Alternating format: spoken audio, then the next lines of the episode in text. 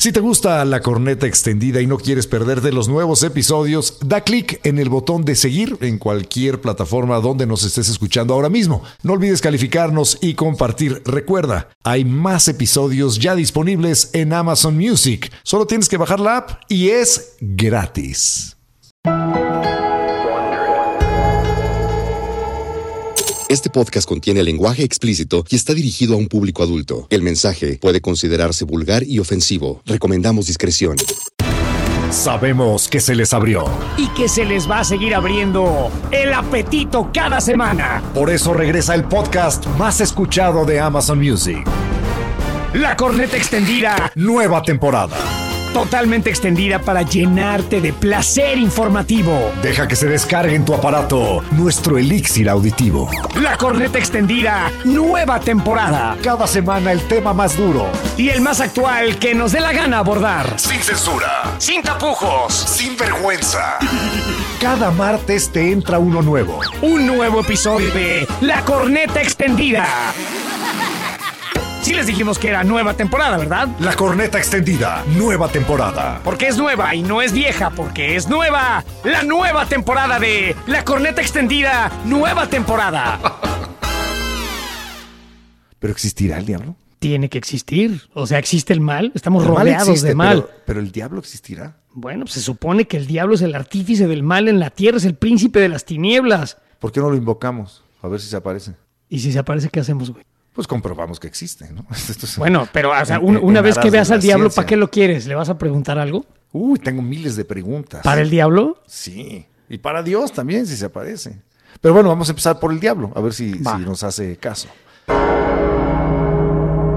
Satán, mi rey. Satán, rey de reyes. Soy tuyo y quiero ser tu esclavo. Satán, mi rey y señor, invoco tu presencia ante mí. Rey de los infiernos, poderoso Señor, a quien el mundo entero rinde culto. Tú que dominas desde los antros tenebrosos del infierno hasta la superficie de la tierra y sobre las aguas del mar. ¡Maldito! Maldito sea el día en que sobre mi cabeza derramaron agua bendita. Tu espíritu infernal todo lo puede. Yo te adoro, te invoco, te pido y exijo después de entregarte mi alma para que de ella dispongas. Que abandones las regiones infernales y te presentes aquí, dispuesto a concederme lo que te pida. Rey de los infiernos, de todo corazón y con el alma condenada, te entrego mis tesoros, mi dicha entera, si accedes a mis ruegos. Ven a mí, rey y señor. Soy tu siervo. Ninguna imagen u objeto religioso hay en mi casa. Rey de los infiernos, preséntate sin temor a ser desobedecido. Desciende, penétrame con tu luz. Lanza tu sombra majestuosa sobre mí y sobre el estaca, que somos tus esclavos.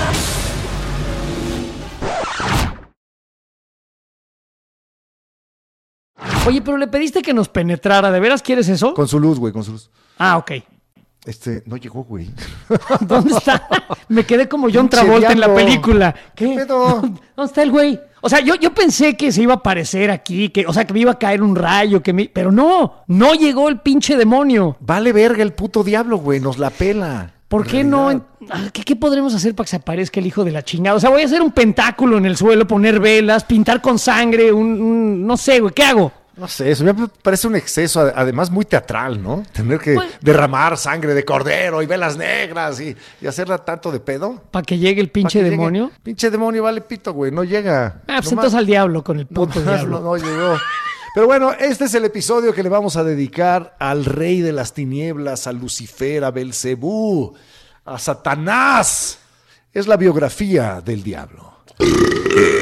¿Eres tú, Satanás? No, no, no, era- soy Eduardo. Ah, perdón, me asustaste, güey. Bueno, no nos hizo caso porque a lo mejor no le estamos diciendo su nombre correcto, porque tiene un chingo. ¿Pero qué? ¿Lo buscamos en, la, en, el, ¿qué, en el libro telefónico? ¿Qué Busca chingas? su en la- Facebook.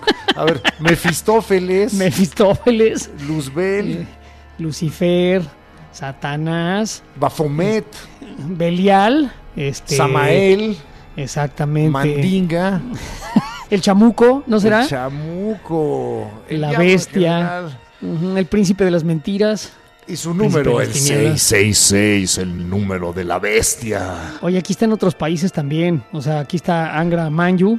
¿Por qué no te picas asterisco 666? A ver si te contesta. ¿Sabes cómo le decía Michael Jackson al diablo? ¿Cómo? El Ani Ayuwoki. A lo mejor ahí está. Ayuwoki. Ayuwoki. O sea, ¿no, no será ese el diablo, güey?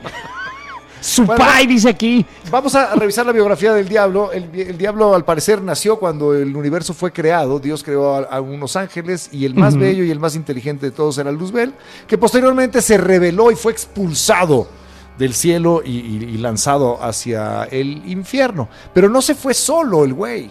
No. y, y convenció a otros ángeles revolucionarios o revoltosos o sublevados, como usted quiera decirles, que se sintieron tan pistolas como Dios mismo y pagaron cara su osadía y fueron castigados, lanzados. Pero nada más eran pinches ángeles. ¿Cómo se creyeron equivalentes a Dios? Pinches ángeles mamones. O sea, está mal. Sí, no, no que muy pistolas, no que muy inteligentes No, los pues, pinches ángeles. Acabó en el infierno el pendejo del, del ángel caído, pero bueno. Y bueno, en el infierno, además de eh, Satanás, el mero mero, estaban los siete príncipes que lo acompañan, que son unos demonios menores, y Así cada es. uno de estos demonios tiene asociado un pecado, uno de los siete pecados capitales. Por ejemplo, Lucifer Ajá. es el que se encarga de la soberbia. Ahora, Lucifer es el, el mismísimo ángel caído, ¿no? Es el demonio El- principal. claro, tuvo la soberbia de sentirse igual a Dios. Exacto. Luego está, por ejemplo, Leviatán, el de la envidia. Estoy dejando mi favorito para el final, ¿eh? Leviatán, el de la envidia. Ese, ese, ese me gusta, ¿no? Acuérdate que hay las pinturas estas del Leviatán, que también era una serpiente gigante que salía del mar. Es una especie de monstruo. Es una, una palabra que equivale a un monstruo gigantesco o algo realmente grande, un Leviatán. Bueno, y, y en economía para Thomas Hobbes, el Leviatán era el, el monarca. Correcto. el, el rey, ¿no? Que, cu- que cuidaba y protegía a su pueblo, pero también abusaba de él. Pero bueno, eh, eso no tiene que ver ahorita. Está también el demonio de la gula, que ese luego sí me ataca, güey, que es Belcebú. Sí. También conocido como el señor de las moscas en el anís. La imagen de Belcebú es horrenda, tiene tres cabezas. La de un humano con corona. La de, un, sas. la de un gato y otra de una rana, que están sostenidas por el lomo y las patas de una araña. O sea, es una visión apocalíptica. Horrorosa. O sea que podrías este, pedirle algo al gato, darle zapes a la rana y robarle la corona a la tercera cabezas, ¿no? Ahora, Belcebú a su vez se le reveló a Satanás para llegar a ser este lugarteniente del mismo Satanás. Y- y se le reveló y consiguió lo que quería. Pero bueno, luego está el pecado favorito de un servidor que es la lujuria. ¿Y saben quién es el demonio de la lujuria? Y me gusta, se llama Asmodeo. Asmodeo. Le voy a poner así al próximo perro que tenga. Asmodeo. Me gusta ese nombre. A mí también me gusta. Y luego está Belfegor, que es el demonio de la pereza. Ese El demonio de la hueva, ese me ataca constantemente, güey. Carajo. Su imagen, la imagen de Belfegor, es todo lo contrario a Belcebú. Belfegor es una mujer de belleza indescriptible. O un hombre muy fuerte. No, no, ¿Cómo puede ser el demonio de la hueva un hombre muy fuerte? No se supone que. Pues no se supone que tienes que ir al gimnasio y tener constancia y, y- y- o sea, no, no puede ser, eso está mal. Belfegor, el, el- Era un huevón, demonio de la pero estaba mamadísimo al parecer. Y con una espesa barba, dice aquí. Y, y luego está también el, el demonio de la ira, que es la representación del mal absoluto. Y estoy de acuerdo, porque la ira es una especie de puente que conduce al mal absoluto. Cuando está la gente Sí. totalmente perdida y desquiciada y enojadísima, es cuando comete las acciones más viles del ser humano. Y ese es Satanás, el demonio El de la ira. El mismísimo. Y ahora sí vamos a Mira. llegar a mi favorito. Porque tienes El- 12 años, güey. Eh, no, pues sí, claro que tengo 12 años, pero eh, y no es mi favorito por su pecado. Yo no, no creo, siento que se haya tentado por la avaricia. Bueno, no, la verdad sí. Eh, todos lo somos, o sea, no nos hagamos güeyes. Pero el demonio de la avaricia, eh, es, eh, su nombre viene de una palabra aramea que significa riqueza o abundancia y se llama mamón. Mamón si- significa mamón. abundancia. Exacto. Dame mamón. Dame Seas- abundancia. No seas mamón, o sea, no seas el demonio de la avaricia, me parece una, una, una buena orden para alguien. Deja de ser tan mamón y no quieras más dinero. ¿no? Así es. Bueno, pues esos son los siete demonios asociados a los siete pecados capitales. Pero ahora sí llegó el momento de introducirnos en el diablo. De plano, tú y yo nos vamos a meter, ah, en el tema del diablo, pero para eso necesitamos un guía. Necesitamos alguien que nos lleve a el Hades, que nos lleve a, a el lugar caliente, que nos haga descender al infierno, pero con Como Dante, conocimiento. como Dante bajando los siete círculos del infierno, Exacto. tendremos un guía. Es más, me voy a llamar en vez de José Pepe, Pepe Dante, y voy a bajar al infierno en estos momentos, sí. Y para hablar del demonio, nos pareció lo más oportuno Traer a su cuate. con, con Jesús. Jesús. Jesús. Rogelio Alcántara Méndez, que es maestro en teología. Bienvenido, Jesús. Muchas gracias, muchas gracias por la invitación. Oye, Jesús, Jesús, háblanos del diablo, Jesús. No, tengo una pregunta. Tú das clases, ¿no? Da- En, en algunas universidades. Así es, sí, sí, doy clases. Eh, aunque la verdad es que doy clases más bien de derecho, de derecho comparado, pero ahí eh, ¿Te meto... gusta el derecho como al estaca? Pero Jesús es un personaje muy interesante, por eso lo invitamos, porque además de eh, ser maestro de derecho, es maestro en teología. Por si hay algún ignorante por ahí que no lo sepa, ¿qué, es la teología? La teología es una disciplina para no entrar en la discusión vieja sobre si es una ciencia o no es una ciencia, pero es una disciplina académica que básicamente se trata de analizar sistemáticamente el discurso sobre Dios. De hecho, eso es lo que eso es lo que ¿Sobre el Dios significa. católico o sobre cualquier Dios? Eh, sobre cualquier Dios, lo que pasa es que claro, Porque hay un chingo de dioses, ¿no? Claro, cuando, cuando una persona hace teología, necesariamente la hace desde una tradición religiosa concreta. De lo contrario, lo que estaría haciendo sería, por ejemplo, sociología religiosa, ver el fenómeno desde distintos puntos de vista, pero sin entrar en, digamos, viéndolo desde fuera. Entonces tú podrías hablar, o sea, por ejemplo, podrías eh, hacer un análisis del mismo estilo de la religión hindú o del judaísmo o de la religión que se nos ocurra. Tiene que haber un mito, ¿no? Tiene que haber un, un mito creacional, tiene que haber una tradición, tiene que haber, eh, por ejemplo, un rito para que tú puedas aplicar un estudio teológico a, a cierta, a cierto grupo religioso, ¿no? Sí, lo fundamental de las religiones en general es que son sistemas a través de los cuales el ser humano entra en contacto con la trascendencia. Por eso hay religiones de muchos tipos, ¿no? Hay religiones teístas, hay religiones no teístas, también hay religiones sin Dios, pero lo que sí... A ver, a ver, a ver, a ver, perdón, ¿cómo que religiones sin Dios? Claro, por ejemplo, ciertas tradiciones del budismo, como el budismo zen, eh, no, tiene, no tienen dioses, ¿no? Pero se le puede considerar una religión Pero al es- budismo zen. es una religión, desde luego. Lo que hace es ofrecer al ser humano un conocimiento que está vinculado con una experiencia religiosa, con experiencia mística, que te hace entrar en contacto con la trascendencia. Y en ese sentido, pues ya tienes una religión. Cuando dices trascendencia, Jesús, ¿te refieres a, a trascender este plano de existencia? O sea, una trascendencia quiere decir estar en contacto con lo que está más allá de nuestra vida. Sí, tiene que ver con estar en contacto con lo que está más allá de lo inmanente, es decir, con el mundo material. Digamos, las distintas experiencias humanas en materia religiosa tienen la percepción de que hay una realidad que va más allá de la materia y, y las personas tienen la posibilidad de entrar en contacto con esa realidad. Ahí estamos ya hablando de trascendencia. Y cuando eso se sistematiza, constituye, digamos, un cuerpo de creencias y de prácticas, pues ya tenemos una religión. Una religión. Y la pregunta para mí obligada es, ¿crees en Dios? Yo, yo creo en Dios, sí, efectivamente. Hay teólogos ¿Crees que en no- el Dios? ¿Crees en hay teólogos ateos también, Hay ¿no? teólogos ateos, sí. sí. Pero tú sí crees en Dios. ¿Y crees en, en- en el Dios de la religión católica? Yo soy católico, efectivamente. sí. Ah, ok. Eso significa entonces que crees en Satanás.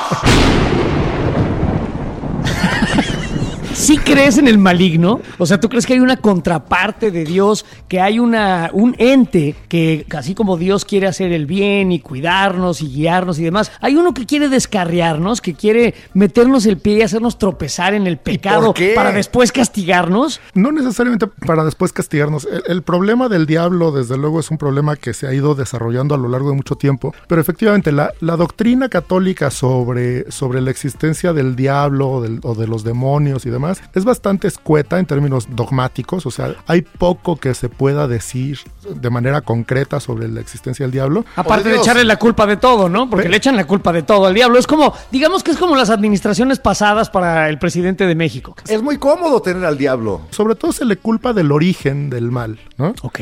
Ya luego el mal concreto, pues no necesariamente es resultado de la acción diabólica, muchas veces es resultado simplemente del- de, de la decisión humana. No todos los males del mundo son obra del diablo, sino el ser humano no tendría ninguna responsabilidad moral. ¿no? Pero me, me interesa mucho que se le, se, le, eh, se le impute, se le adscriba, se le eche la culpa al demonio del origen del mal. O sea, a alguien había que echarle la culpa de, de nuestras fregaderas. O sea, y cuando digo nuestras, hablo de las nuestras y las de nuestros dioses. En este caso, el dios eh, católico, judío-cristiano, eh, se deshace de esta responsabilidad y le avienta la bolita al diablo. Sí, es, es una forma pues bastante aguda de decirlo, efectivamente. Las tradiciones religiosas antiguas, digamos las religiones paganas y demás, concebían un panteón de dioses. eh, O sea, muchos dioses. Sí, para quien no sepa qué panteón, que no piensen No es que un en una tumba, no es un cementerio, un panteón quiere decir De- de un pan- grupo. Van deidades, todos, ¿no? van todos teos dioses. Exacto, de ahí viene. el conjunto Correcto. de todos los dioses, ¿no? Entonces,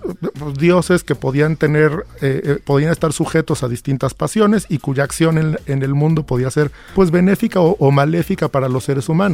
Ahora, eh, la tradición judeocristiana efectivamente concibe a Dios como un ser esencialmente bueno y por lo tanto pues él no puede ser el principio del mal. Pero, Entonces, pero espérame, que te interrumpa ahí. La verdad es que el Dios del Antiguo Testamento, Yahvé, voy a hablarlo con todas sus letras, era un culero. Era- era terrible. Era, era un Sí. Dios sumamente celoso. Lo, lo que más le preocupaba era que no adoraras a otros dioses. Si ahí andabas de pagano adorando becerros de oro, te cargaba la chingada. Te, te Era un vengativo. rayo, te aventaba vengativo. plagas. Sí, era sí, vengativo y celoso. pe- Pero bueno, eh, no- no- no- ni siquiera Otelo era así de celoso como, como el, el Dios del Antiguo Testamento, Jehová o Yahvé. Hay un pasaje en el Antiguo Testamento que es el de Abraham. Ajá. Abraham había tenido a su hijo Isaac recientemente y Dios le pide que lo sacrifique cual Correcto. cordero para él, para su gloria. Dime tú que eso no es maldad. Claro. Y ahí va Abraham, levanta su espada. Ah, pero en el momento, Dios. en el momento Sí. en el que lo iba a atravesar con ella, a su propio hijo bebé con una espada gigante, en ese momento la mano de Dios lo detiene. No, no, no. En ese momento Dios le dice, ah, ¿verdad, verdad, güey? No, no es cierto, no es cierto. No lo mates. No te lo chingues, no te lo chingues. Ah, está bien, está bien, ya. Eh, digo, yo Eso sé no- que es- en ello no hay maldad. efectivamente en términos generales bueno Isaac no resulta muerto efectivamente Pero Y- este pobre Abraham debe haber quedado con un estrés postraumático durísimo. Lo que sí hay y una, una- desconfianza hacia su creador también muy cabrona, ¿no? ¿Por qué me haces siquiera pensar en la idea de, de sacrificar a mi propio hijo? Eso es interesante, lo que dices de la desconfianza en Dios, justamente es eh, eh, lo contrario a lo que pasa con Abraham. Termina confiando más en Dios porque lo que Dios le promete a Abraham es una tierra donde podrá multiplicarse y donde será el padre de un pueblo. Pero nada de lo que le va pasando a Abraham en su vida apunta en ese sentido. O sea, Abraham eh, sale de la casa de sus papás pasados los 70 años.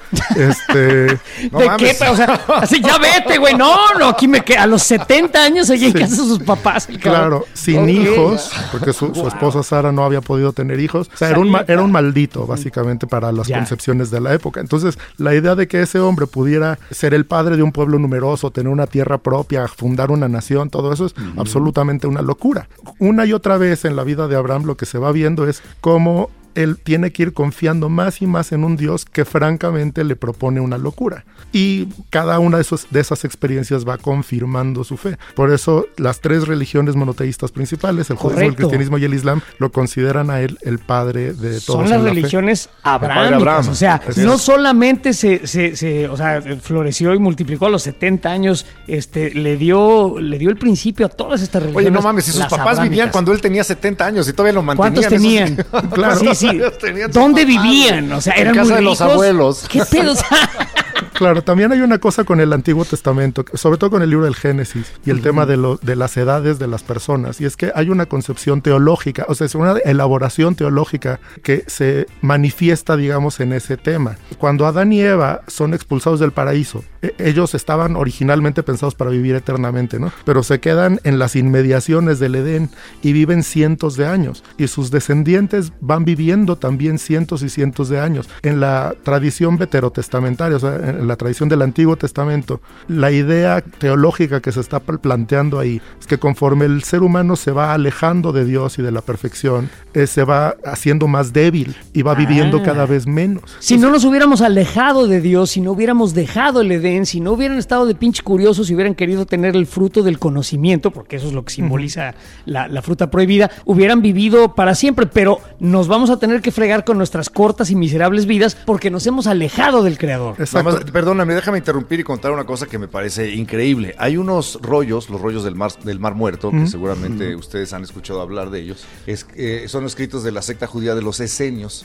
Y en ellos tienen una versión diferente del diablo. Al diablo ellos lo representan un poco con patas de cabra, pero también con un miembro gigantesco, un pene descomunal. Y erecto. Constantemente erecto. O sea, el diablo la traía bien parada allá en, en el, en, el, eh, en el paraíso.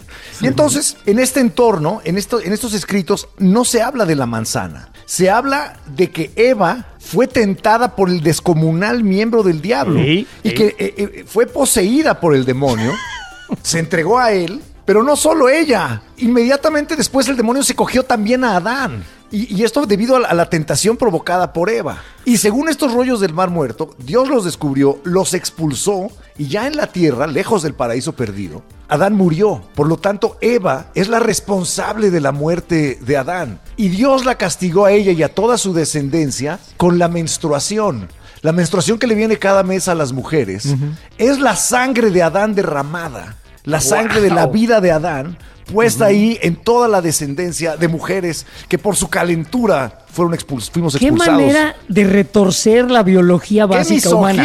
¿Por qué hace eso la religión? Eh, tú, tú qué más sabes de esto, Jesús? Bueno, eh, por un lado, digamos, los rollos del mar muerto, o sea, los rollos de Qumran, no forman parte, digamos, de la del canon bíblico, ¿no? Precisamente por eso, porque tienen desviaciones dogmáticas en muchos sentidos, porque efectivamente los senios eran una- un grupo sectario y los grupos sectarios pues justamente surgen de las distintas desviaciones de, de una rama religiosa concreta. Porque hubiera estado, perdón Jesús, mucho más divertido en mis clases de catecismo que me hubieran contado Ajá. de cómo el diablo se cogió a Eva y a Adán y traía la verga parada. O sea, güey. hubiera estado mucho más entretenido mi catecismo. Perdón, pero te interrumpo. Se- No, y- nos estabas ya, ya que lo interrumpiste, también es una mamada contra la biología, güey, porque ni Además. siquiera la mujer no es la, única la única hembra de los mamíferos que, que Que tiene menstruación. menstruación. No, no, no. Entonces, ¿qué hicieron las, las perras, las chivas, las vacas? ¿A quién Sí. mataron ellas? O sea, ¿por qué La, también la las- situación ciclofrámica es común entre los mamíferos, o sea, no, no tienen por qué estarle echando la culpa a la pobre Eva de todo. No, no. Lo que queda sí consignado en el, en el canon bíblico, en el libro del Génesis, es que el castigo eh, que, que Dios impone a, a Adán y a Eva por, pues, por haber pecado, por haber cometido el pecado de desobediencia en concreto, es... a- Es la mortalidad. Ah, bueno, la mortalidad por un lado, van a morir. Por otro lado, a Adán le dice que tendrá que ganarse el pan con el sudor de su frente, mientras que en el Edén pues lo tenía todo ahí al alcance de la mano, ¿no? y a Eva cabrón. le dice parirás con dolor. Es el, eh, eh, digamos, el sufrimiento. De algún modo, lo que la tradición bíblica está diciendo es el pecado produce sufrimiento. Y las, Ah, pero, pero se equivoca la Biblia y se equivocó Dios, perdón que se lo diga de esa manera, porque él no contaba con la epidural, la inyección para controlar el dolor de parto. Bueno, y Parto las cesáreas. Gracias y las a la, cesáreas. o la, la Sí. cesárea también, Sí, la, la anestesia sí. en general, no contaba con la astucia del ser humano. Claro, ahora, una cosa que sí quisiera que quede claro es que cuando hablamos de la tradición bíblica y, y- y de los mensajes que están consignados en ella, es un error, digamos, por lo menos desde el punto de vista de la teología católica, ver en eso una explicación biológica o histórica eh, Pues no es o eso. científica, porque no se trata de eso, efectivamente, se trata simplemente de una eh, de un lenguaje mitológico, efectivamente, como, como decía José Ramón. Y lo que quiere decir mitológico no es necesariamente mentiroso, sino que está expresando a través de imágenes literarias una verdad más profunda que es de orden espiritual. Pero nos estamos adelantando Sí. porque aquí ya llegamos al Edén y ya estaba ahí la serpiente y el diablo con la verga parada y demás. Entonces, vámonos hacia atrás, vámonos al principio. ¿A ¿En qué momento aparece el diablo? Porque bueno, Dios es omnipresente, omnipotente, eh, hasta donde entiendo la, la- el- el- la- la concepción de Dios, siempre estuvo y siempre estará, ¿no? O sea, Sí. de hecho estaba antes y después y Sí. alrededor del tiempo. Entonces, él tiene que haber creado al diablo. Vamos ¿En a qué la momento historia, la historia de la aparece? Biblia. Sí, vamos. Bueno, el problema del tiempo es un problema importante para, para la teología. Sobre todo fue abordado en la Edad Media por Santo Tomás de Aquino, Era un pobre pendejo. No, Santo No, no, ya Tomás sé, de Santo Aquino. Tomás es un- uno de las- los ¿qué- pilares de nuestra cultura ¿Qué occidental. huevos tiene este cabrón? Perdónalo, Jesús. Pe- Jesús, perdónate. Sí, Perdónanos, Jesús. sí, sí. sí. Obviamente Jesús Rogelio Alcántara, nuestro teólogo Exacto, del día claro. de hoy. No, Santo Tomás de Aquino lo que hace, eh, pa- para ponerlo en términos muy simples, lo que hace es retomar a Aristóteles, eh, Otro. toda la filosofía aristotélica y pasarla por el tamiz del cristianismo. Entonces, Aristóteles ya había pensado en el problema del tiempo y en cómo el tiempo afecta particularmente a los, a, a los seres que tienen, digamos, una esencia material. Cuando Santo Tomás se plantea el problema del diablo, retoma un poco a Aristóteles y piensa, bueno, a ver, Dios es eterno, por lo, por lo tanto Dios no tiene tiempo. Todas tiene las... tiempo, pero para ponernos pero atención, nos tiene ahí al garete, olvidados. Exacto. Él, no él tiene está, tiempo para nosotros. Es atemporal y eterno, pues. Es atemporal, vive fuera del tiempo. Correcto. Pero, to, pero solo Dios vive fuera del tiempo. Las criaturas todas están sujetas a algún tipo de temporalidad. Y los ángeles, porque de eso es de lo que hay que hablar primero, porque los, uh -huh. los demonios no surgen como demonios puros desde el principio, uh -huh. sino que Dios creó todo bueno. De hecho, eso está también dicho así en el libro del Génesis, que Dios terminó la creación, la vio y vio que todo era muy bueno. Entonces, Dios creó todo bueno y por lo tanto creó seres eh, buenos esencialmente, que eran los ángeles. ¿Para qué los creó? Perdón, Jesús, pero ¿para qué, para qué necesitaba Dios a los ángeles? Eh, ¿Quiénes eran los ángeles? Dios todo lo que crea, lo crea por amor. Es decir, la creación es un acto de amor. Eh, Dios es un ser que es perfecto y está feliz en sí mismo y quiere compartir esa felicidad con, con otros seres. O sea, por buena onda. Claro, porque, bueno, pero es porque hay una necesidad. O sea, Dios sí tiene una, una necesidad creadora porque uh -huh. esa necesidad está vinculada con el hecho mismo de que Dios sea esencialmente amor. El amor tiene que compartirse. Ah, qué bonito. ¿no? Eh, eh, de hecho, esa es la razón por la que en el cristianismo se concibe a, Dios como un ser que es uno y trino, porque en sí mismo, como es puro amor, tiene que ser eh, comunidad. Entonces. Lo mismo, fíjate, curioso, nos dijeron los swingers. en otro podcast. Claro. Pero bueno, no metes el aquí amor a gente. tiene que ser compartido.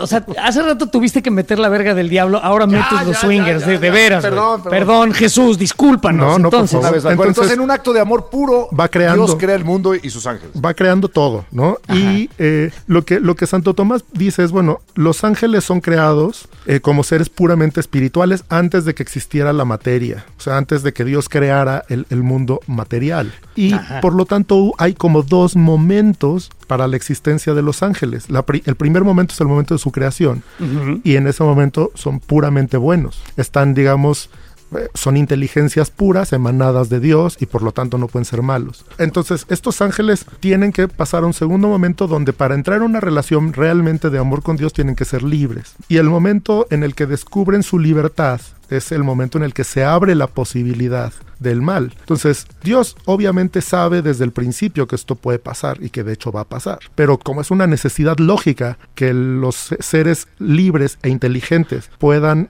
eh, hacer el mal eh, para que puedan amar, entonces tiene que permitir que el mal suceda. Ah, o sea, lo, lo permite, o sea, él no lo crea, nada más lo observa y lo, permite, por amor. Sin él no hay libertad. Claro, no hay, lo no hay libre lo- albedrío. Esto aplica también para los humanos más adelante, ¿no? Exactamente, los ángeles y los humanos tienen eso en común. Entonces, creo que a, a- a lo que apuntaban es al, al famoso relato de la caída de un ángel en particular que se ángel llama caído. eh, Luzbel o, o- o Lucifer. ¿no? Lucifer, Lucifer Este, del centro, también le decían, pero eh, No, no, no. este- Lucifer era una amiga nuestra que en las noches era Lucy y en los días es Fernando.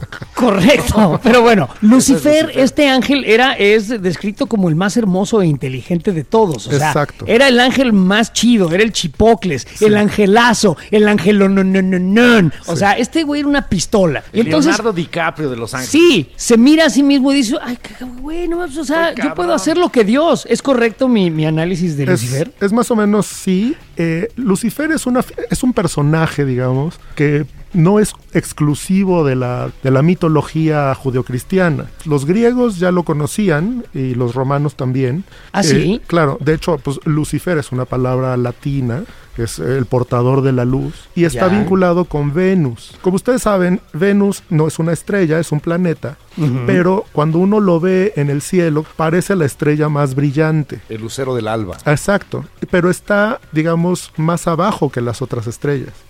Entonces, ya en el mundo antiguo eh, existía la noción de que esa, esa estrella este, e- era una especie de estrella caída. Ya. Eh, eh, y que como es la más brillante, es una portadora de la luz, que viene, digamos, que precede al alba, efectivamente, y ya se le llamaba Lucifer en el ámbito eh, grecolatino. Y para la tradición judía antigua, las estrellas eh, comenzaron a representar ángeles. Es decir, se empieza a ver a las estrellas en el cielo como si fueran los ángeles que rodean la corte celestial y que brillan por sí mismos y demás. Y entonces empieza a haber una identificación entre ese ángel concreto, Lucifer, Venus, con una tradición, ahí sí, de tipo judío originalmente, que es una tradición oral que no queda propiamente consignada en las escrituras sagradas de la Tanaj, o sea, del Antiguo Testamento, eh, que es la, la, historia de la caída de los ángeles. De hecho, lo que tenemos es, pues, relatos de tipo oral que se van mezclando por ahí y que luego son retomados por la Biblia en distintos momentos de forma parcial. En particular, está, eh, digamos, el más famoso de todos es el libro de Enoch,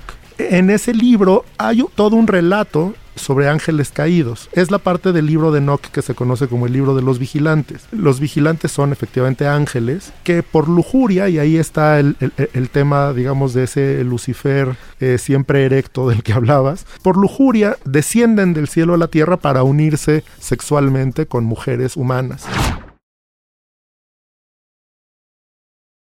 Ah, a, ver, a ver, a ver, a ver, a ver. Está bueno. Eh, si bajan los ángeles a, a darse vuelo con las eh, terrícolas. Sí, en sí, el sí. más puro estilo de la mitología griega, Exactamente. las deidades bajan Correcto. a cogerse a los seres humanos Como lo hacía. Zeus. Como lo hacía, Como lo sí, hacían eh, prácticamente todos los dioses. todos los dioses, de, sí. de la mitología griega. Ok, pero entonces ya existía. pri- primero se creó el universo, Sí. el, el cosmos. Se creó eh, Adán y Eva en el paraíso. Fueron expulsados, pero ya fueron expulsados por, eh, por haber tocado a la serpiente, digamos. ¿no? Sí. Por haberse eh, llevado con la serpiente. Tocado a la serpiente me parece más elegante que haberle chupado el pito al diablo. güey. Entonces, me- me- ahí hay una, una contradicción, porque ¿qué fue primero? Ya existía el demonio, ya existía Luzbel en esa época, Sí. o posteriormente, ya existiendo los humanos, descendieron los ángeles a cogernos. Ese es uno de los grandes, grandes problemas de temporalidad que tiene el desarrollo de la noción de demonios o de diablos y de los propios ángeles. Está claro que los ángeles existían antes de la creación, pero cuando cayeron los demonios es una cosa que depende mucho de la tradición teológica en la que uno se adscriba. En la tradición judía existía, digamos, la alternativa de que hayan caído, de que haya habido caída de ángeles posterior a la, a la existencia de seres humanos, pero como eso no quedó en la Biblia, el cristianismo no lo, no lo cree. Aunque efectivamente en, en el libro del Génesis sí hay una reminiscencia del libro de Enoch, que es que efectivamente eh, el libro del Génesis dice que los hijos de Dios se unieron a las hijas de los hombres y engendraron gigantes, y que ese es el, el principio Los del diluvio. ne- nefilim. Los nefilim, exacto. Nefilim, correcto. Eh, pero para la concepción, digamos, cristiana del demonio, la caída de, de los ángeles sucedió antes de la historia humana y por lo tanto para cuando Adán y Eva fueron creados ya existía, digamos, un demonio Un, un demonio que los que tentaba. los pudiera tentar. Ok, Efectivamente. entonces, digamos que vamos a movernos otra vez en el tiempo y ya cayó, ya cayó la, digo, este, ya cayó el demonio, ¿no? Ya cayó Lucifer, y este, y, se fue al infierno. Luego vamos a, a hablar un poquito más de por qué le sucede esto a Lucifer y demás, pero ya se fue al infierno. a la verga. A la verga. A mí siempre me ha dado eh, mucha curiosidad y a ver si tú, eh, que es- eres un maestro en teología, me puedes explicar por qué chingada madre el demonio le hace la chamba a Dios. ¿Qué no debería el demonio que ama el mal y quiere que todos pequemos de premiar a los que caen al infierno? ¿No debería recibirlos con chupe y putas? O sea, porque en ¿No realidad... acaba siendo un empleado de Dios que le hace Sí. el trabajo sucio? ¿Por qué diablos trabaja para Dios si tanto lo odia? Una cosa que hay que decir es, el infierno eh, efectivamente es, una, es un estado del alma en el que simplemente uno está privado del bien y en ese sentido lo único que hay es eh, desolación, sufrimiento. Y, bueno, hay también, digamos, poco que podamos decir sobre el infierno en términos dogmáticos, solamente se afirma su existencia y que es un espacio o un estado, digamos, en el que coexisten las almas de los condenados y hay condenados angélicos y hay condenados humanos. Ok. Eh, y cada uno sufre, no pueden sufrir igual un, un alma humana que un alma de- eh, a- angélica, por ejemplo. El sufrimiento al que está sometido eh, el demonio, pues tiene que ser un sufrimiento mayor al sufrimiento humano, porque El demonio está sufriendo. ¿Se Claro. la pasa de la verga el demonio? el demonio sufre, efectivamente. El demonio sufre. Claro. Pero, pero eh, ¿de que no está ahí en el, el infierno con todos los culeros y echando desmadre? Claro. Con todos los No, pecadores. o eso es una, una concepción errónea del demonio. ¿El demonio Bueno. está en el infierno sufriendo? El, el demonio está en el infierno sufriendo, efectivamente, y ese sufrimiento lo equiparo un poco para exp- explicarlo en términos eh, generales, un poco como pasa cuando una persona sufre, por ejemplo, una depresión crónica, que Ahí puedes está estar... todo mal viajado el pobre diablo. Claro, que puedes estar en medio de una fiesta y no te lo estás pasando bien. La- las almas de los condenados están en un estado en el que no pueden disfrutar nada. ¿Por qué? Pues porque están privados totalmente del bien, porque la idea del mal, eh, por lo menos desde la perspectiva católica y que está inscrita en la tradición judio-cristiana, es que el mal no es un ente, sino que es una ausencia de bien. Entonces, eh, es- están en una situación en la que no hay bien posible. Entonces, bueno, ese estado pues no es un lugar, digamos, de fiesta. Esto es una, es una, digamos, elaboración también de orden mitológico, literario, en fin, artístico incluso, porque claro, el, el personaje del demonio pues tiene, digamos, diferentes posibilidades de trabajo, ¿no? Está la parte teológica, desde luego, pero luego también es un personaje muy moldeable para, para, para, para el arte, para la literatura, para un montón de Sí, cosas. se puede aparecer a tentarte, se puede convertir Claro. en una mujer bellísima, se puede convertir en un vicio, Claro. se puede convertir en muchas cosas el demonio y ha sido representado de mil maneras. güey, pobre diablo, cabrón. Sí, pobre diablo. Anda todo deprimido y por eso se porta así de culero. Está todo jodido. De hecho, el cristianismo luego desarrolla la, la- la hipótesis teológica, la, doctrina, de que la vida de Jesucristo y su sacrificio corresponde al momento del juicio de Satán. Es decir, que Satanás no había sido juzgado todavía. Por la corte celestial. ¿o Exacto, por Dios.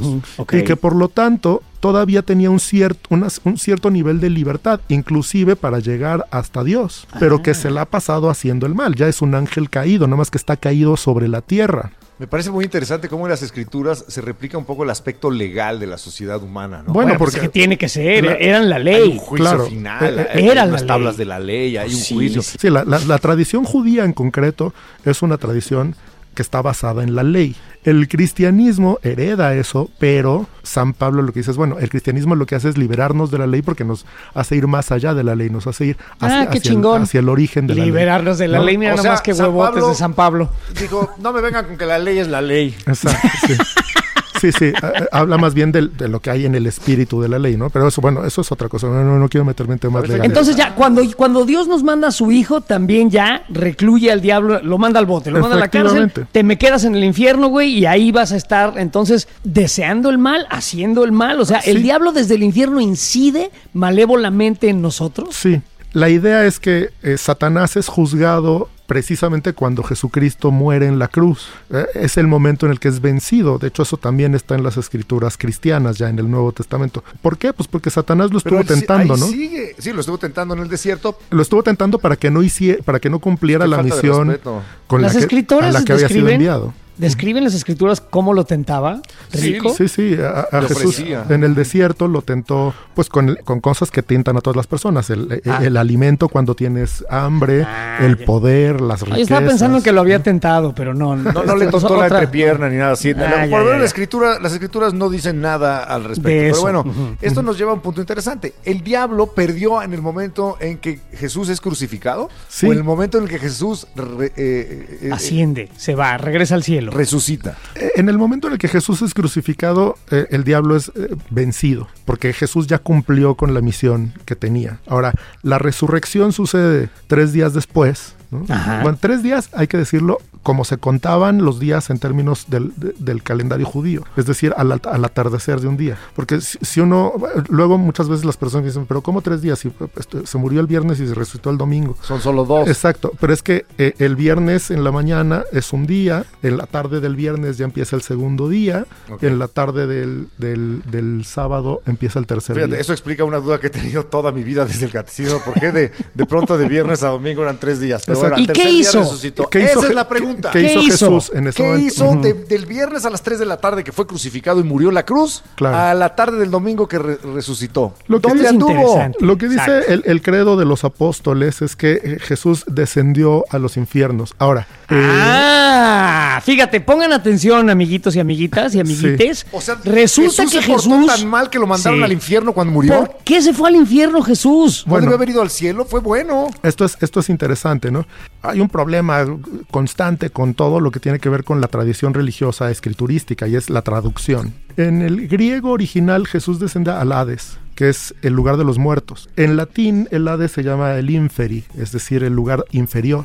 Y eso se traduce luego como infierno al español. Correcto. Ah, o Pero sea, no, fue al infierno, fue al, al mundo de los muertos. Sí, fue al- a, a una especie de submundo donde estaban esperando las almas de los justos a ser liberadas, porque eh, to- todos los justos no pueden salvarse por su propia justicia, porque todos los seres humanos estamos sujetos al pecado, pero no, no merecían la condenación. Entonces, como Jesucristo no había llegado al mundo para, para vencer a Satanás, pues estaban sus almas, digamos, en un, en un espacio de, de- atrapados en el, en el Hades, digamos, O sea, en esos tres días Jesús vino a México. Específicamente cayó en esa. No, no es cierto. Y, y Este, claro, Jesús vence a Satanás, lo confina en el infierno y a las almas de los justos, previas a su sacrificio, las libera. Bueno, Ahora, entonces el diablo fue vencido ya cuando, con la crucifixión. claro, está claro ¿Por que qué sigue habiendo mal en el Exacto, mundo? porque sigue así. Eso es una pregunta que desde hace rato quería yo hacerte, ¿qué- o queríamos hacerte. ¿Por qué sigue habiendo mal? ¿Cómo opera si ya lo vencieron? Ya está, ya se jodió. Pues ahí sigue. Sí, el mal sigue existiendo por la misma razón por la que comenzó a existir. Es decir, porque tenemos libertad, porque los seres volitivos, los que tenemos voluntad libre, pues podemos elegir. Decidir. Entonces, siempre que podamos elegir, algunos elegirán o, o todos elegiremos en algún momento hacer el mal. Ahora, ¿por qué razones elegimos hacer el mal? Esa es una pregunta que Santo Tomás también se planteó y él dijo, bueno, la mayoría de las veces por error, pero hay otros casos y ese es el caso de los demonios y también es el caso de los seres humanos que hacen el mal conscientemente, simplemente por desorden, por defecto. Entonces, eh, el demonio no puede pecar por error porque el demonio es inteligencia pura. Entonces, el, el A demonio... ver, a ver, a ver, a ver, detengámonos ahí. El demonio es inteligencia pura. ¿Por qué? Pues porque es un ángel. Los ángeles son pura inteligencia, son pura inteligencia emanada de la inteligencia original, que es Dios. Pero este es un, un genio del mal, haz de cuenta Salinas de Gortari. Claro, entonces eh, eh, lo, que, lo que diría Santo Tomás es, bueno, pues en tanto que los ángeles que están en el cielo, como los ángeles caídos, son pura, pura inteligencia, eh, no, no pecan por error, pecan siempre por voluntad libre y por eso no tienen redención. Porque ellos no, no están equivocados y no hay manera de que se Hay arrepientan. pura intencionalidad. Exacto. El ser humano no. El ser humano se puede equivocar. Ahora, también el ser humano puede cometer mal porque, porque tiene un porque tiene defectos. Ahora, nada más como para no dejar suelto el cabo de que si ya Jesucristo venció al mal, ¿por qué sigue habiendo mal? Bueno, eh, eh, en, qué- ya, ya expliqué, digamos, o bueno, intenté más o menos delinear eh, por qué, ¿no? Pues por la libertad y por la posibilidad. Pero, ¿en qué consiste entonces que Jesucristo haya vencido al mal? En que a pesar de que los seres humanos podemos seguir eligiendo el mal, tenemos ya la posibilidad de liberarnos de él. Eh, mientras que las almas de los, de los patriarcas del Antiguo Testamento y de todos los justos previos a, a Jesucristo no tenían esa posibilidad, nosotros sí, con la ayuda de la gracia de Dios. Ese es, digamos, estoy hablando en términos de teología católica pura, ¿no? Pura, sí, Este- estoy, estoy consciente. Yo te quería hacer una pregunta. A mí no me queda muy, muy en claro eh, qué cambió con la crucifixión.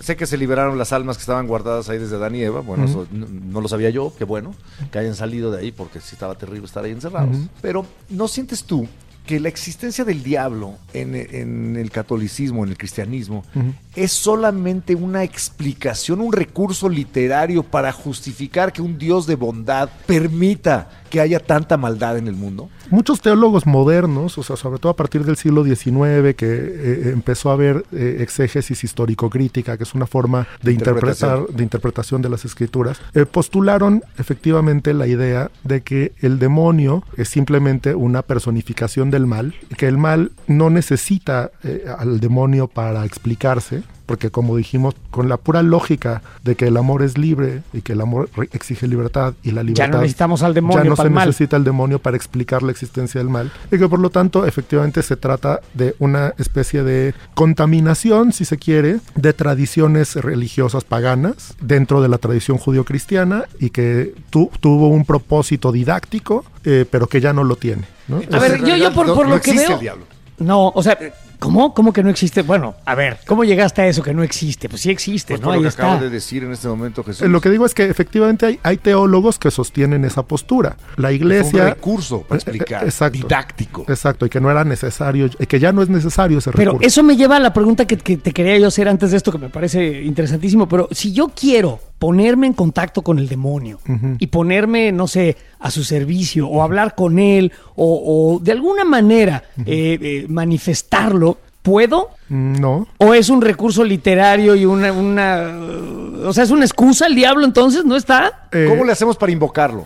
Porque lo hemos invocado Eduardo y yo, te lo así, per- Lo literalmente hicimos lo hemos de este invocado. programa y no, no nos Y pela. no funcionó y lo Es que hicimos yo también que está hace muy tiempo. ocupado chupando cosas que se caen al piso, güey. Ta- también, ¿por, qué? o sea, ¿por qué tiene que nosotros. Imagínate cada vez que un perro zurra, o sea, el pobre diablo tiene que ir a chupar. No. No. Entonces, a ver, Jesús, Ajá. no puedo entonces ponerme en contacto con el diablo. Tú voluntariamente no. Eh, eh, Por eh, más que lo invoque. por más que lo invoques. El asunto es, el diablo, asumiendo, digamos, una postura más ortodoxa, que es la de la existencia efectiva de un ser, de un ente espiritual Ajá, diabólico, el diablo es libre también de, de decidir qué hace. O sea, Tú no pela a cualquier pendejo. no, no está, está sometido a, está sometido a Con Dios. razón no nos hace caso. Pero, Con pero en realidad el diablo es muy superior a cualquier ser humano porque es, pues es A un mí me la angélico, pela. ¿No?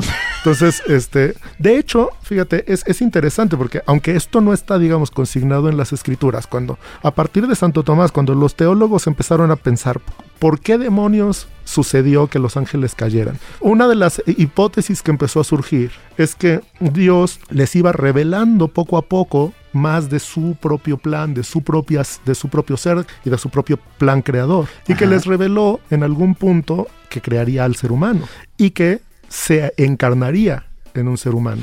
Y que por lo tanto los ángeles iban a tener que estar sometidos a un Dios hombre. Ah, y no les gustó la Ah, caray, idea. ¿Va a encarnar en nosotros? Y claro, no Pues eh. Jesucristo, bueno, pues Jesucristo es la encarnación de Dios. Claro, y entonces eh, que la idea de que hubiera un ser humano que es inferior a los ángeles en ese sentido, en el sentido propiamente personal, que, que fuera superior a ellos y que estuvieran sometidos a él, esta es una hipótesis obviamente, ¿no? Pero habría desencadenado, digamos, la rebeldía de algunos Claro. ángeles. Ya parece que nos va a mandar un humano, ¿no? Exacto, y no solo un humano, sino también que estaría por encima de ellos una mujer humana. La- la- que ni siquiera es encarnación Virgen de María. Dios, sino que es humana Wow. puramente, ¿no? Que es la Virgen María. Entonces, en la tradición católica y en la, en la teología católica, esto no es una afirmación dogmática, pero sí es una doctrina, digamos, que se ha ido trabajando, que se ha ido elaborando como hipótesis de algunos teólogos a partir de Santo Tomás, de que, que explicaría por qué se rebelaron, porque de otro modo parecerían muy tontos, ¿no? Pues si ya saben que Dios existe, ellos no necesitan que se la pelan. Claro, y, y que además son inferiores a él, pues ¿cómo, cómo te revelas? De ahí, digamos, la idea eh, que luego está reflejada en obras, como por ejemplo en El Paraíso Perdido de Milton, que tiene una frase famosísima, que es que Satanás aparece diciendo ahí que es mejor reinar en el infierno que servir en el cielo. Este, eh, Eso. la, la idea de que el, el pecado de los ángeles es la soberbia. Eso explicaría por qué no se quisieron someter, el famoso non serviam, ya no serviré, que pronuncia eh, Satanás. ¿no? Eh, Ya, me revelo, renuncio. Non serviem. Le voy a pintar eso al casco de mi motocicleta, güey. No te serviré. Tomen esto. No, no es cierto. Oye, pero a ver, se supone, y dicen por ahí, que hay gente que puede hacer pactos con el diablo, ¿no? Ajá. Está la, la- la historia de Fausto. El Fausto de Goethe, sí. de. Goethe. Bueno, ese, ese puede ser, ¿no? Y, y se decía que una vez que hiciste un pacto, no lo puedes ya romper, ¿no? Goethe, le- le- eh, digo, Fausto le, le ofrece su alma Correcto. a cambio de una serie de cosas. Pero por ahí hay este, literatura que dice que la única manera de romper un pacto hecho, un trato, un acuerdo con el diablo, es mediante la intervención de la Virgen María, que se vi- convierte como una especie de gestora, Mediadora, sí. mediadora, este, se dedica a, unas- a algo así como al coyotaje divino y, y- y permite e intercede para que se rompan estos pactos. ¿Cómo le hago yo para tener un pacto con el demonio? La idea del pacto con el demonio es una idea más bien literaria. No quiere decir que no haya habido personas que lo intentaran, supongo que habrá de todo, pero... Eh, Alguno que otro políticos. claro. Este... ¿Y lo habrán logrado algunos? Eso es lo que yo no me, pregunto. Pero bueno, puedes intentar hacer un pacto con el diablo. Eh, eh, sí, podrías intentarlo. Hay, digamos, en la tradición cristiana hay efectivamente muchos, eh, muchos relatos de contacto entre, entre demonios y seres humanos, ¿no? Están por un lado, pues todas las historias y, casos de, posesión demoníaca que no necesariamente se tratan de pactos, ¿no? Pero también hay luchas, ¿no? Por ejemplo, los santos, ¿no? muchas veces se encuentran con los demonios y luchan contra ellos. Eso es una cosa que pasó desde, desde el primer milenio, San Antonio Abad, que es el, el, fundador del monaquismo oriental, luchaba contra los demonios en el desierto, ¿no? Pero en épocas más recientes, y tan recientes como el siglo XX, digamos, un santo como San Pío de Pietrelcina también decía que se le aparecían los demonios en la noche y que luchaba contra ellos, físicamente incluso, o sea, que lo, lo azotaban contra las paredes, en fin, este tipo de cosas. Entonces, eh, en la tradición católica sí existe, digamos, la posibilidad de la interacción entre seres humanos y demonios, y que el demonio pudiera hacer un pacto con un ser humano, pues no se excluye de esa posible interacción, pero la idea de que ese pacto no se pueda romper eh, eh, si desde un punto de vista teológico no se sostiene, porque el único que puede decidir sobre esto es Dios y el alma libre del ser humano hasta antes de morir, es decir, hasta antes de perder ya la, libertad volitiva de acción, ¿no? Entonces, ya, estamos entendiendo un poco la, razón de existir del diablo en la cultura judeocristiana, que es un poco explicar la existencia del mal que nos permite tener libre albedrío y decidir si nos portamos bien o nos portamos mal. Uh, si no, no, no tendría chiste. Pero ¿qué pasa con otras religiones? Porque existen otras religiones en donde simple y sencillamente no existe una figura como el diablo. En el hinduismo no existe, en el budismo no existe. Pero hay deidades malignas, ¿no? En, todas eh, ellas. Existe el mal, el yin y el yang, por ejemplo. Sí, sí, sí. Pero no existe un demonio, una personificación. No, pero si hay deidades, por ejemplo, en el hinduismo hay, hay dioses y, y, diosas. Efectivamente, la idea de demonio propiamente es judeocristiana, pero hay seres o espíritus o digamos, otro tipo de deidades en, muchas tradiciones religiosas que vistos desde una perspectiva occidental y judeocristiana podrían asemejarse a demonios, es decir, seres que hacen el mal o que, o que buscan el mal de las por ejemplo, Los jinn en, los países árabes y demás, o sea, hay, estos de pequeños demonios o pequeñas criaturas malignas. De hecho, la palabra demonio en griego, daemon, significa genio. Eh, entonces, la idea de genios que también en, todas las, en las culturas árabes eh, previas incluso al Islam ya estaban y se han quedado. Es, muy interesante porque el Islam es una religión monoteísta estrictamente, tan monoteísta que les parece que, el, dios trinitario de los cristianos es politeísmo. Y sin embargo sí tienen, digamos, la idea de que existe... estás hablando de la Santísima Trinidad, sí, claro. Padre, Hijo y Espíritu Santo. Claro. Es, es en sí mismo politeísta. Para, para, para sí, para la visión, por ejemplo, islámica o para la visión de otras pues tradiciones cristianas. Sí. Pues, entonces, tres. Y sin embargo, admiten la existencia de estos genios, ¿no? Que engañan a los seres humanos. Y eso en, el, en algún sentido, pues es parecido a lo que hace un demonio, ¿no? Engañar. Pues de hecho, eh, eh, eh, Jesucristo llama al demonio pues el padre de la mentira, porque lo que hace es seducirte con una mentira, desde Adán y Eva hasta, hasta, hasta nuestros días, ¿no? La idea de que tú puedes tener un bien superior, sustituir la voluntad de Dios por la tuya, en fin, este tipo de cosas que en el fondo se supone que son, pues eso, una mentira, ¿no? Entonces, bueno, sí. ¿Tú le tienes miedo al diablo? Mm, no, no en particular. Este, eh, ¿A ti el diablo te la, te la persina? O sea, porque veo que hasta te ríes. Bueno, escucho, pues. Como un creyente más, no, no me digamos, no querría decir algo así, pero no es una cosa que me preocupe, no es una cosa que, que, ocupe parte de mis preocupaciones cotidianas en Pero entonces podrías decir que chinga a su madre el diablo. Bueno, pues sí, supongo, aunque...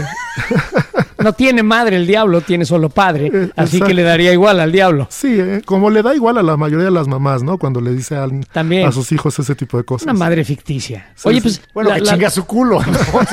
el diablo a su cola. Oye, chinga su cola.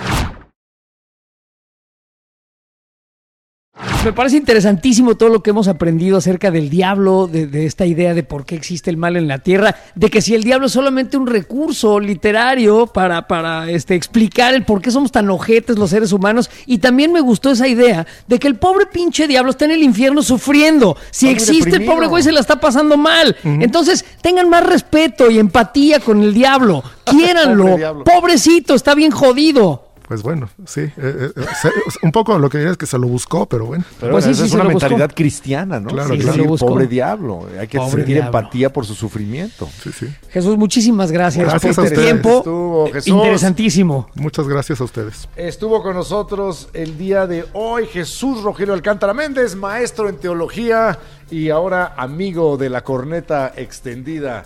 Gracias Jesús. Gracias, Jesús. Gracias, saludos. Que se vaya el diablo y venga Jesús. bueno, pues después de introducirnos en el diablo a lo largo de un buen rato y tratar de entender un poco, hay varias conclusiones que a mí me quedan claras. Pobre Por ejemplo, diablo. Pobre diablo. Pobrecito. Uno, me parece que el diablo me da la impresión de que no existe. Con esto no quiero decir que no existe el mal. No, el diablo. O sea, el diablo como personaje. El diablo como personaje ente. existe solo como, como entelequia, como algo que existe en nuestra imaginación y nada más. El diablo, eh, la, cro- la cronología de la Biblia es muy confusa y contradictoria. De repente aparece cuando no debe estar y, y- y luego antes y se regresa. A mí, No hay ¿sabes qué me impresionó? coherencia.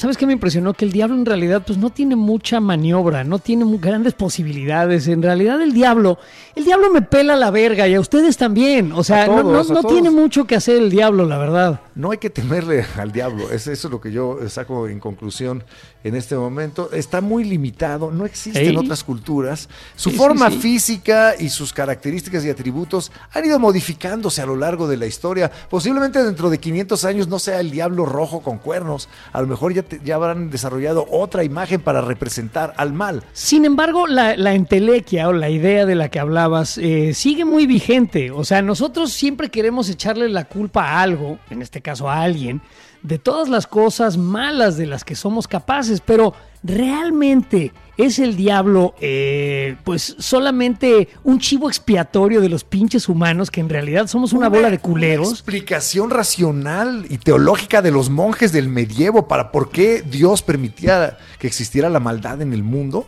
Eh, eh, Eso me parece que es la, la descripción más acertada de por qué existe esta figura que, ha- que ha tenido- Correcto. ha sido como el pararrayos de las críticas a Dios, a la maldad. Es el fusible, no es Dios, es el Entonces, diablo. adelante, pinten pentáculos, prendan velas negras, Si quieren, pierdan beban sangre de chivo, córtenle. No, no, no, no le hagan daño a una gallina. Pero pues no va a ser, no se va a aparecer el diablo. Y dejen de pedirle cosas porque no da nada. ¿Sabes por qué no se nos apareció el diablo al, al ¿Por principio de este programa? Porque el diablo ya está dentro de ti. Por lo visto. y de mí y de Exacto. todos. La maldad existe, la maldad está dentro del ser humano. Está incluso adentro de sus mamás, el diablo, ahorita. de todos. De todos, todos los seres humanos tenemos la maldad y, y la bondad dentro de nosotros y ya depende de, de nosotros tomar esas decisiones para un lado o para el otro. Pero el diablo sí existe y está adentro de ti. Pero recuerda que el mejor truco del diablo fue hacernos creer que no existe. Oye, ¿y sabes con qué se peina el diablo? ¿Con qué? Con gel. Hijo de la ¿E- verga. ¿Estuvo muy mamilo? Sí, súper. ¿No eres el diablo mamón tú? Bueno, ya. Este, al diablo con este tema.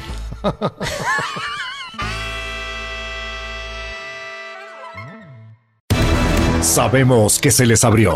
y que se les va a seguir abriendo el apetito cada semana. Por eso regresa el podcast más escuchado de Amazon Music.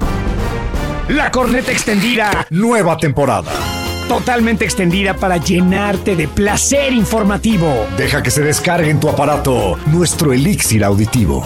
La corneta extendida, nueva temporada. Cada semana el tema más duro. Y el más actual que nos dé la gana abordar. Sin censura. Sin tapujos. Sin vergüenza. Cada martes te entra uno nuevo. Un nuevo episodio de La corneta extendida. Sí les dijimos que era nueva temporada, ¿verdad? La corneta extendida. Nueva temporada. Porque es nueva y no es vieja, porque es nueva. La nueva temporada de La Corneta Extendida, nueva temporada.